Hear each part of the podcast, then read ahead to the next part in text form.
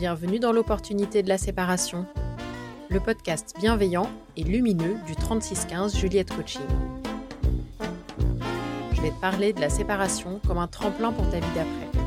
Je suis Juliette, coach de vie pour les femmes qui sont en situation de rupture. J'ai divorcé deux fois et la séparation, c'est un peu l'histoire de ma vie. Ça me l'a pourri pendant des années. Et quand j'ai décidé d'arrêter de lutter contre ce quotidien que j'avais pas choisi, la vie s'est enfin apaisée et ouverte. Si tu veux pas que ta séparation soit une fatalité, mais plutôt un terreau fertile pour la suite, c'est bien par ici que ça se passe. Les confidences, c'est une fois par mois, c'est un partage de vulnérabilité. Alors c'est pas simple pour moi de, de, faire cet épisode, surtout que pour la petite histoire, les trois premiers épisodes que j'ai enregistrés, je suis allée de galère technique en galère technique et euh, j'y ai passé énormément de temps à tel point que je me suis demandé si ça valait le coup que je continue étant donné le temps que ça me prenait. Alors je me suis fait euh, accompagner euh, et, une des façons pour que ça me prenne moins de temps, c'est aussi que je sois moins exigeante avec la qualité et avec ce que Et donc, euh, du coup, mon, petit défi pour cet épisode-là, c'est de te le livrer brut. Donc, je, donc, pardon pour les oreilles fragiles, mais il va y avoir des tics de langage, il va y avoir des E, parce que je le dis beaucoup. Euh, voilà. et, euh, je vais chercher mes mots. Il va y avoir des silences. Et c'est comme ça. Et c'est. Je me dis que si j'accepte pas de me montrer euh, vulnérable comme ça dans un épisode où j'accepte de partager ma vulnérabilité avec toi, eh ben je, suis pas très alignée en fait avec moi-même avec ce que je dis. Donc euh, donc pour te raconter je vais te parler de la solitude aujourd'hui. J'avais envie parce que c'est pas elle est c'est une sacrée compagne dans ma vie, la solitude. Et euh, je m'étais dit, je vais écrire une lettre à ma solitude, et puis je vais lire cette lettre, et ça sera ça mon podcast, parce que euh, je t'ai dit que moi j'adorais euh, écouter des histoires quand j'étais petite, et quand mes filles étaient petites, il y avait une émission le samedi soir sur France Inter qui s'appelait Ça peut pas faire de mal, et qui était tu l'as peut-être déjà entendu, mais sinon je t'invite à aller écouter. Donc moi je suis amoureuse de la voix de, de l'acteur qui lit. C'était une heure de, de, lecture de tout un tas de livres. Et, euh, et donc là, ça m'a fait kiffer. Je me suis dit, je vais, je vais jouer à Guillaume Gallienne et je vais leur lire une lettre à ma solitude. Et en fait, euh, je me suis rendu compte en préparant cet épisode que si je faisais ça, ben, en fait je me cachais et que j'étais pas authentique. Donc euh, voilà, donc pas de lecture, une autre fois peut-être. En tout cas quand ça sera pas mes confidences à moi et que ça sera des confidences que j'aurai reçues euh, de vous et, qui vous servira, oui, ça sera de la lecture, mais pas pour aujourd'hui. Fais-toi un thé, prends-toi une bière, euh, prends-toi une boisson fraîche, ce que tu veux, mets tes écouteurs parce que du coup, euh, ben, tout n'est peut-être pas à entendre par des petites oreilles euh, autour de toi. Mets tes écouteurs, mets-toi dans un coin tranquille, sur ton canapé, sur ton fauteuil, sur ton lit, dans les toilettes, où tu veux, dans ta voiture. Et, euh, écoute.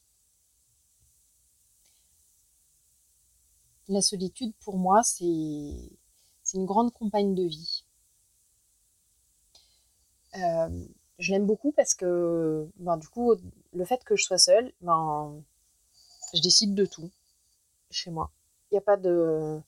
J'ai pas besoin de négocier où est-ce qu'on va en vacances, pas de négociation pour la déco, pas de négociation sur les repas, pas de négociation sur comment on fait les courses, pas de négo sur euh, comment j'entretiens euh, la voiture, la maison, euh, etc. Et pour ça, je l'aime beaucoup et et je suis pas sûre d'être prête de, de repartir euh, de repartir en arrière et d'avoir envie d'avoir à nouveau un interlocuteur en face de moi pour dire est-ce que est-ce que tu es partant pour aller là en vacances? Moi, bien, je ferais bien ce truc-là. Est-ce que toi, tu serais d'accord? Est-ce que tu auras envie Je trouve qu'il y a de la facilité, en fait, là-dedans. Je me gère comme je veux. Pour l'éducation des enfants, bah, quelque part, je trouve ça plus simple aussi parce que les filles, elles ont un seul interlocuteur, enfin une seule interlocutrice, en l'occurrence, moi. Euh, donc quand je dis non, bah, c'est non. Bon, il y a eu plein de moments où quand je disais non, elles pensaient que c'était oui. Hein. Mais, euh, mais bon, je me, suis, euh, je me suis bonifiée avec le temps, comme le bon vin. Et maintenant, quand je dis non, elles savent que c'est non. Et il n'y a, a pas un autre adulte dans la maison avec qui il y a moyen de re-rentrer en négociation et, euh, je, trouve que je gagne du temps. C'est plus simple aussi parce que quand je suis invitée quelque part, eh ben, je réponds tout de suite, c'est oui ou c'est non. Il n'y a pas de ah ben il faut que je vois avec monsieur si euh, s'il est dispo, s'il a envie, s'il est d'accord. Si... Voilà, donc je, je trouve que c'est plus simple. J'ai plus de place dans le lit je n'ai personne sur qui râler parce que le bouchon du dentifrice euh, n'est pas refermé. Je... Si c'est le bazar chez moi, bah, j'ai pas. J'ai que. C'est à, moi que je peux m'en prendre et pas à quelqu'un d'autre. Et c'est souvent le bazar chez moi. C'est ce que j'aime bien dans ma solitude et je, et je la réclame. Et, et, euh, d'ailleurs, quand euh, je passe beaucoup de temps avec du monde, bah, je suis contente de rentrer chez moi et je suis contente d'être toute seule. J'aime aussi quand euh, les enfants sont pas là de temps en temps. Donc moi j'ai mes enfants en permanence. Il euh, n'y a pas d'un week-end sur deux et de la moitié des vacances. Euh, donc donc ça me donne du répit aussi d'être seule sans les enfants. Et voilà donc ça c'est mon histoire d'amour avec ma solitude. Et puis, en miroir de ça, il y a, ma haine de la solitude. Et euh, il y a tous les inconvénients. Et, parce que bah, pour de vrai, en fait, effectivement, je suis seule à décider de tout. Donc, euh, bah, en fait, c'est une sacrée responsabilité. C'est une, pression euh, personnelle, une pression sociale, une pression familiale c'est aussi une pression professionnelle euh, parce que voilà, surtout moi en plus je suis à mon compte, donc euh, donc c'est une pression dans tous les sens du terme d'être seule et d'être euh, la seule en responsabilité des décisions. J'ai pas d'autres adultes à qui me confronter en matière d'éducation des enfants, pas personne d'autre à qui demander l'avis parce que des fois je conçois que je des décisions qui sont un peu déconnantes, certainement, avec les enfants, mais j'ai personne en face de moi pour me dire non, mais là, t'exagères quand même un peu, ou t'es vraiment sûr de toi euh, sur, sur ce coup-là? Euh, les repas, si je parlais de la nourriture tout à l'heure, ben comme je fais à manger juste pour les enfants et pour moi, ben en fait concrètement j'ai arrêté de me casser la tête et donc du coup j'ai arrêté de cuisiner. Donc je pense que mes enfants pense que je suis une très mauvaise cuisinière. Or, c'est pas vrai du tout. je suis plutôt très bonne cuisinière, c'est juste que c'est un lieu de créativité désertique chez moi actuellement. Et je sais que quand euh, il y a du monde à la maison, euh, quand je suis dans une situation sociale avec du monde autour de moi, et eh bien je cuisine et je me casse la tête, c'est plutôt pas mal. Une autre de mes de mes histoires de haine, mais euh, quand je dis c'est l'amour, la haine, cette, euh, solitude, c'est que c'est concrètement, en fait, euh, j'ai personne avec moi pour partager les petits moments de bonheur et les grands moments de bonheur. Alors, ce que moi j'appelle les purs petits moments de bonheur, c'est quand ton enfant il a trois ans, qu'il est tout petit, qu'il est à table et qu'il te fait un truc, qui fait un truc mais trop marrant. Et là, et bien, moi, un jour, je me suis retrouvée donc toute seule avec mes enfants, une qui était bébé et une qui avait 4 ans.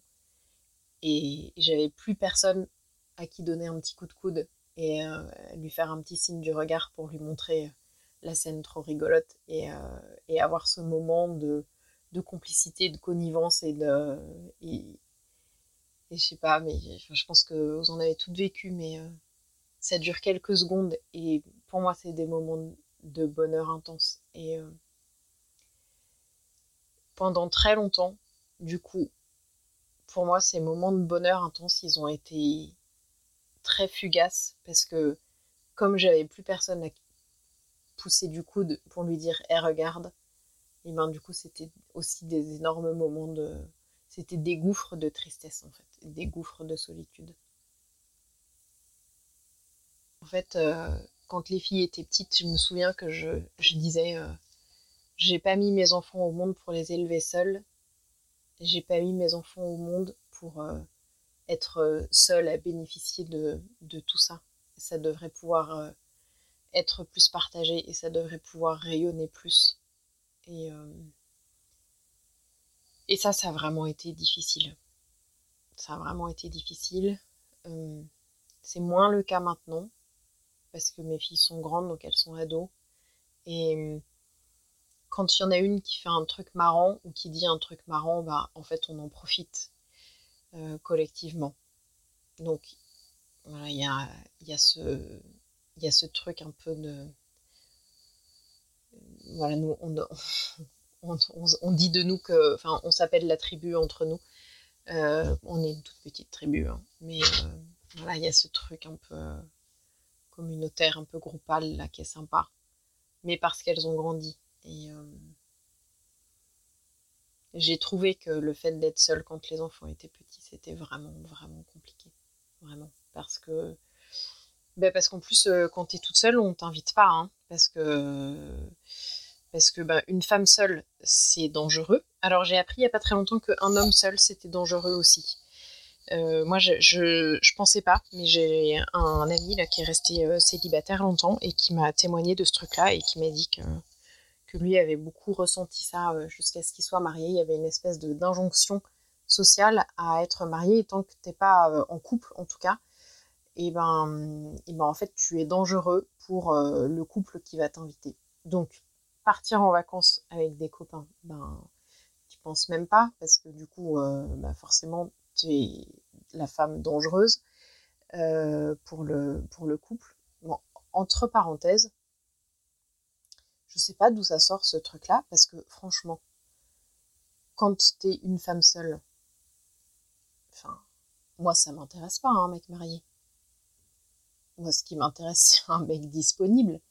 Donc je n'ai jamais compris pourquoi euh, est-ce que potentiellement euh, j'étais dangereuse pour, pour les couples, parce que je, ne sais pas quelle, euh, quelle, femme peut espérer euh, vouloir euh, être avec un mec marié, surtout qu'en plus, toi, enfin, un mec en couple, quand tu, quand tu viens de te séparer et que ta famille vient de voler en éclats, ben, t'as pas envie de faire la même chose chez les autres. Hein. Donc, voilà, donc je comprends pas bien ce truc de de pas inviter les célibataires parce que parce que c'est dangereux. Alors, je c'est pas le cas de tous mes amis. Hein. Heureusement, j'ai quand même des amis euh, qui, euh, qui, sont en couple avec des enfants et qui nous invitent. Euh, mais, mais quand même, concrètement, la vie sociale, quand tu es une femme seule, ben, c'est compliqué. Moi, j'ai eu des périodes où clairement, j'avais pas de vie sociale. Et, où je me suis. Donc, ça a duré un, moment. je pense que j'étais forcément très marrante non plus à ce moment-là. Hein. faut quand même que je, sois honnête. Euh, mais je me suis dit, si je me crée pas ma vie sociale, ben en fait, elle, elle, viendra jamais à moi. Donc, je me suis mise à inviter. Et, euh, en invitant, du coup, je, je reçois un peu des, des retours d'invitation. La réalité aussi, c'est que quand tes enfants sont petits et que tu es seule à élever tes enfants et que particulièrement, c'est particulier chez la maman, ils sont chiants en fait, nos enfants. Ils sont vraiment pénibles. Surtout en plus, euh, là, nos petits, là, maintenant, on, les met, ce sont nos huitièmes merveilles du monde et, on les écoute beaucoup plus qu'avant et il y a beaucoup plus de négociations avec les enfants et tout ça. C'est socialement, c'est compliqué, c'est assez insupportable quand même. Donc, euh, donc voilà, moi j'avais des enfants concrètes, enfin elles étaient, elles étaient sympas, hein, mais quand, euh, mais quand ça n'allait pas pour elles, en public ou pas en public, ça pouvait être très compliqué et ça pouvait être extrêmement désagréable pour, pour, les gens qui étaient avec moi. Donc je comprends que j'étais pas forcément très sympathique à inviter. Un autre inconvénient, c'est que moi personnellement, mon langage de l'amour, je sais pas si on peut appeler ça un inconvénient, je pense pas que ce soit le bon mot. Je pense que dans deux jours, je vais trouver le bon mot. Mais comme j'ai dit que je modifiais pas, ben, on va garder euh, un petit point euh, moins, un point plus négatif. C'est que donc, tu dois connaître les langages de l'amour, euh, les cadeaux, les, les marques d'attention, le temps de qualité passé ensemble je ne sais plus quoi, je ne sais plus quoi. Et en tout cas, le mien de langage principal, c'est le toucher physique. Donc concrètement, et eh ben moi, le soir, j'ai personne pour me prendre dans ses bras. Le matin non plus. Quand ça va pas, j'ai pas de possibilité de me poser corps à corps contre quelqu'un et pouvoir juste souffler. Juste euh, respirer pleinement là et, euh, pouvoir euh, me laisser aller et me sentir entourée, coucounée, chouchoutée. J'ai pas besoin de paroles hein, dans ces moments-là. J'ai juste besoin d'une présence physique et d'être dans du toucher. Alors, alors heureusement, je danse le tango argentin. Donc quand c'est compliqué, au niveau quand je quand j'ai besoin de de, toucher, parce que c'est ça, voilà, mon langage c'est être touché, mais c'est toucher aussi, euh, et ben je, vais danser. Alors concrètement, je vais pas beaucoup danser, j'aimerais bien y aller un peu plus, mais, euh, mais voilà, moi ça a été une de mes façons de, de, combler ce besoin-là. Euh, moi je me fais masser aussi, hein, tout simplement. Ça marche aussi j'ai pas de réponse à ce truc-là. pour moi, euh, cette solitude, elle est, juste là. Euh, je, fais de mon mieux pour l'apprivoiser. Et d'ailleurs, je, t'ai dit en commençant à en parler, hein, je l'aime beaucoup. Hein. Et voilà, mais des fois, elle est là. En fait, ce qu'il y a, c'est qu'elle s'invite. Elle s'invite dans, dans, dans sa couleur grise, là. Elle s'invite chez moi quand je lui ai pas forcément demandé. Alors, évidemment, c'est toujours. Euh, enfin, c'est encore plus présent en fonction de là où j'en suis dans mon cycle, hein, évidemment. Euh, quand euh, ma période de fertilité est passée et que c'est au moins la semaine qui précède mes règles, voire les deux semaines qui précèdent mes règles, ben c'est le moment où, voilà, où mon énergie elle descend et où, et où cette solitude elle est pesante. Elle, prend là tout son poids et, toute sa couleur euh, terne, grise. Et euh, voilà. Et c'est euh, ouais, c'est là où c'est dur. C'est vraiment dur. Voilà. Mais pourtant, je l'aime bien, la solitude. Et là où je suis un gros paradoxe, c'est que c'est que j'aimerais beaucoup ne plus ressentir cette solitude et en même temps je ne suis pas prête à faire des efforts pour euh, réinventer une vie à deux. Je crois profondément que l'homme c'est il n'est pas fait pour vivre seul. Enfin l'homme avec un grand H. Hein. Que c'est un être social et que et qu'il y a de la complémentarité entre nous et, et moi j'ai envie de mettre euh, ma personnalité en complémentarité avec la personnalité d'autres personnes. Mais euh, ce que je peux te dire, c'est que au bout d'un peu plus de dix ans, elle est pesante, mais elle est quand même un peu moins pesante. Mais que, mais que quand c'est lourd, c'est très lourd et que je suis plutôt très très en bas de l'échelle. Ça, c'est une réalité. Si jamais euh, tu écoutes ça parce que tu écoutes ce podcast parce que tu pose la question de savoir si tu vas te séparer ou pas, que tu es en cours, cette réalité sur la solitude, là, personne va t'en parler. Et moi, je vais pas te dire de pas te séparer ou de te séparer. C'est c'est toi qui sais, c'est toi qui connais ta situation et qui est en chemin. Ça me plaît de rendre cette réalité visible pour que tu saches que pour que voilà pour que tu aies une idée de, de comment est-ce que possiblement ça peut se passer derrière et que du coup tu voilà tu prennes tes décisions en connaissance de cause en fait moi ce qui a été compliqué pour moi c'est que je suis tombée des nues et que je pensais que j'allais être entourée de plein d'amis et, euh, et, que ça allait être la fête et, voilà et que j'allais euh, limite euh, faire une petite communauté ou une coloc. Moi j'ai rêvé de, vivre dans une coloc de famille monoparentale pendant longtemps et, bon ça, ne se fait pas. Peut-être qu'un jour ça se fera mais voilà ce que je te raconte là c'est pas une vérité c'est pas c'est juste euh, ce qui se passe pour moi. Alors, euh, si je suis complètement honnête et si j'accepte de me rendre complètement vulnérable à tes oreilles, pour de vrai, vraiment, il y a des moments où cette solitude, elle a été tellement pesante. Elle était tellement noire, tellement envahissante. Elle avait envahi vraiment tout mon être, tout mon corps, mon âme, mon esprit.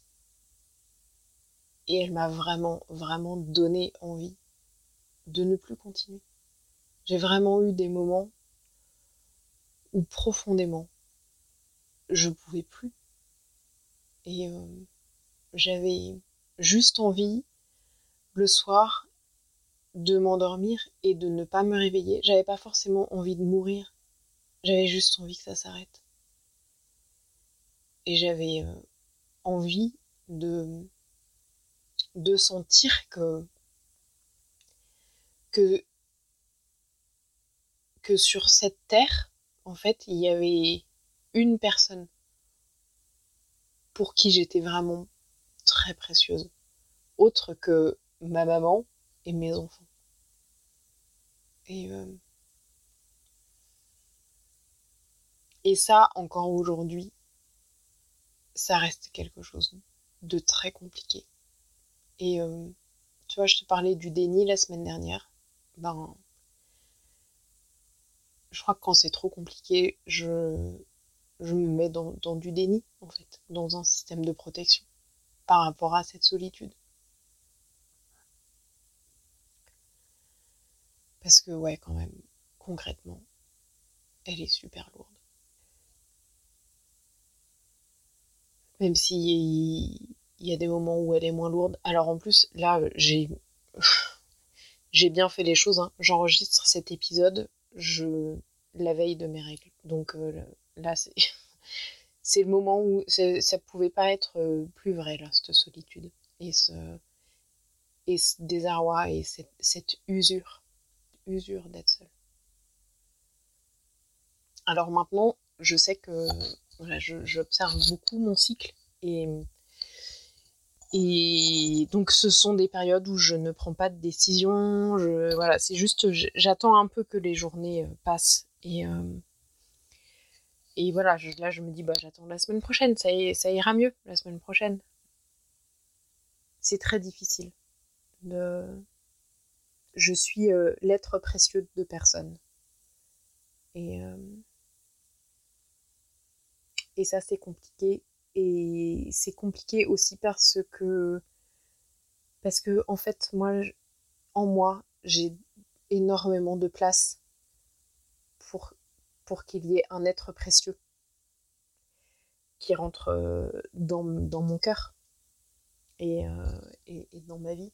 Et, voilà, moi je, je, je, suis une amoureuse de tout, de la vie, de ce que je fais, de, ce que je mange, de ce que je vois, de ce que j'écoute. De...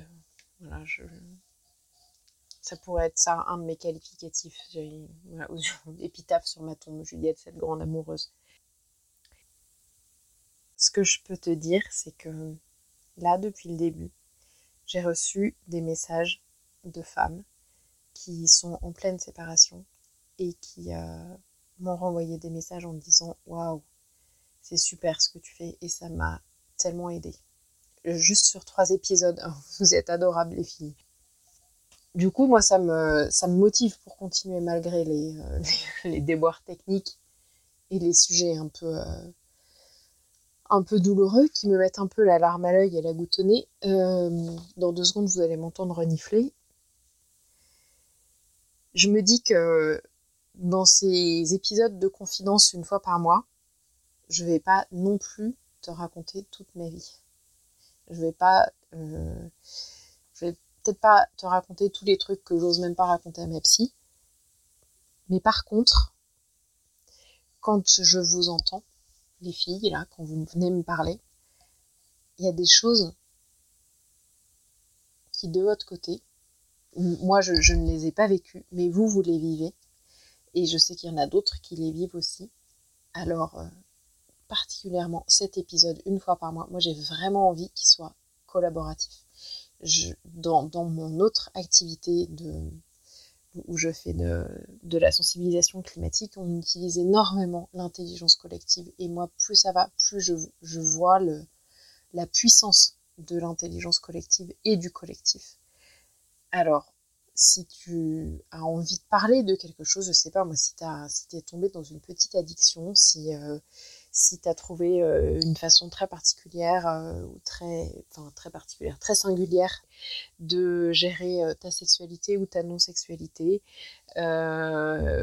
si tu te retrouves à te lever dans la nuit pour aller vider le frigo parce que tu te fais des espèces de grosses crises de, de boulimie ou, ou je ne sais quoi, tu peux me venir euh, m'en parler. Écris-moi cette lettre et puis moi je, je, la lirai parce que euh, vu les retours que vous me faites, toutes nos expériences. Merci d'avoir écouté cet épisode. Si ça t'a plu, si tu penses qu'il pourrait servir à d'autres personnes, je t'invite à le partager largement, à t'abonner et à mettre un avis maximum sur ta plateforme d'écoute préférée. Moi, je serai toujours heureuse de discuter avec toi. Si tu as un thème que tu souhaites que j'aborde en particulier, viens me le dire par mail à l'adresse contact 3615 juliettecoaching.com ou sur mon site internet 3615 juliettecoaching tout soit sur Facebook, soit sur Instagram. À bientôt!